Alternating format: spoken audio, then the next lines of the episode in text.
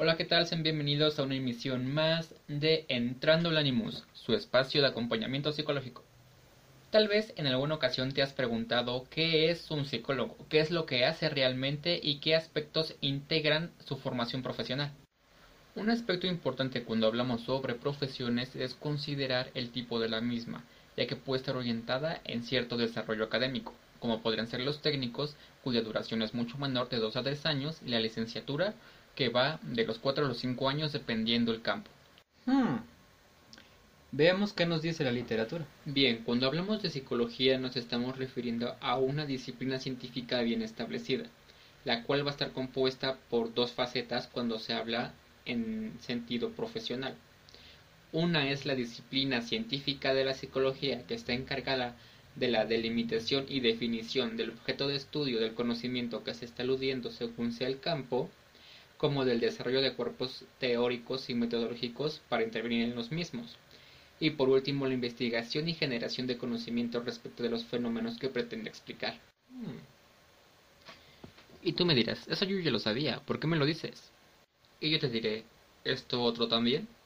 A través de un proceso en el cual se establecen de forma determinada los conceptos, la teoría y la conceptualización de cada aspecto que se está considerando según sea el fenómeno a tratar, es cuando podemos hablar de la disciplina profesional de la psicología, la cual va a aludir a la aplicabilidad del conocimiento científico en la forma de conocimiento tecnológico sobre los problemas sociales que está demostrando una población a la par de la validación empírica del conocimiento tecnológico como procedimiento y técnicas para el cambio de comportamientos, como se podría dar en un tratamiento terapéutico en función del fenómeno a tratar. Hmm. Creo que sería más conveniente usar un ejemplo. Paso número uno, definir nuestro objeto de estudio, que en este caso va a ser la conducta de la corriente conductual, que es una de las más conocidas normalmente. El paso número dos va a consistir en apoyarnos en un marco teórico bien fundamentado de diferentes conceptualizaciones que han sido resultado de observaciones hechas previamente. Nuestra base conceptual va a corresponder a los principios establecidos por Pablo sobre el apareamiento de estímulos. El experimento más citado sobre esto es el del perro que salivaba cuando se le daba de comer. Posteriormente se le administró otro estímulo, este consistía en un sonido, con varios ensayos, el sonido adquirió la capacidad de evocar la respuesta de salivación que solamente provocaba el alimento, pero este ya no se le presentaba y el perro sí manifestaba la respuesta. En 1920, Watson y Royal hicieron una dinámica similar pero en un niño, un niño pequeño llamado Albert, al cual se le acercó una rata blanca, y el niño no demostró ninguna respuesta a esto. Posteriormente, cuando el niño estaba cerca de la rata, escuchaba un ruido fuerte, el cual lo asustaba, y posterior a varios ensayos desarrolló un miedo hacia la misma y a objetos que se le parecieran. Para 1924, Mary Cover Jones hizo un experimento inverso en el cual quería quitar el miedo que tenía un niño llamado Peter de 3 años hacia los conejos. Lo que hizo fue acercar al conejo en una jaula mientras el niño comía. La idea primaria aquí es que el niño asocie lo positivo de la comida con el animal y posterior a un número de ensayos el miedo se ha eliminado. Sin embargo, tiene que considerarse que el miedo al conejo no debe ser tan grande como para causar una aversión a la comida. Por medio de los experimentos que se realizaron con Albert y con Peter, en el primero de los casos, condicionamiento de temores, y en el segundo, recondicionamiento, se obtuvo como producto la terapia de inhibición recíproca de Wolf en 1958, pero sería aplicada 30 años después. En ese sentido, lo que Wolf y muchos otros autores proponen es que lo obtenido en investigación con animales podría ser aplicado en la adquisición o eliminación de la ansiedad en humanos.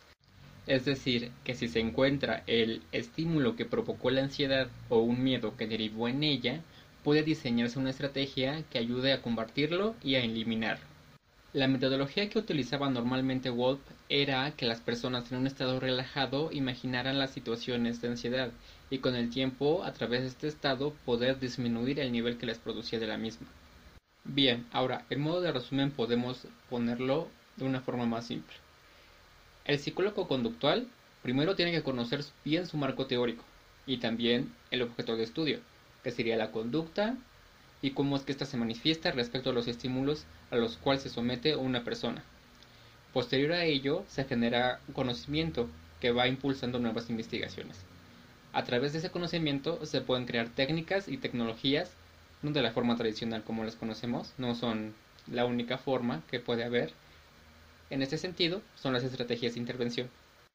Algunos ejemplos de intervenciones pueden ser la reducción de ansiedad con el uso de imaginería o con desensibilización sistemática. También pueden tratarse otro tipo de cosas, como las conductas disruptivas en niños al quitarles algún refuerzo que les resulte positivo hasta que dejen de llevar a cabo la conducta disruptiva o problema que consideremos. Esos son, por lo menos, dos ejemplos de cómo se puede usar el conocimiento que se ha generado a través del tiempo en la disciplina psicológica. Lo que discutimos en este video solo cubre una pequeña parte de toda la disciplina de la psicología, dado que hay diferentes enfoques teóricos e históricos a la vez que usan diferentes estrategias para su intervención. Sin embargo, espero que este video te haya ayudado para comprender el trabajo que es un psicólogo y de verdad cuando vayas con uno puedes tener la confianza de que está preparado y sabe las cosas que debe hacer para poder ayudarte. Muy bien, hemos llegado al final de esta emisión de Entrando al Animus. No olvides darle un like, comentar algo si tienes alguna duda, eh, decirme si te parece bien la dinámica o prefieres otro tipo de expresión del video. Eh, yo me despido, soy David Huerta, psicólogo, y que estés muy bien.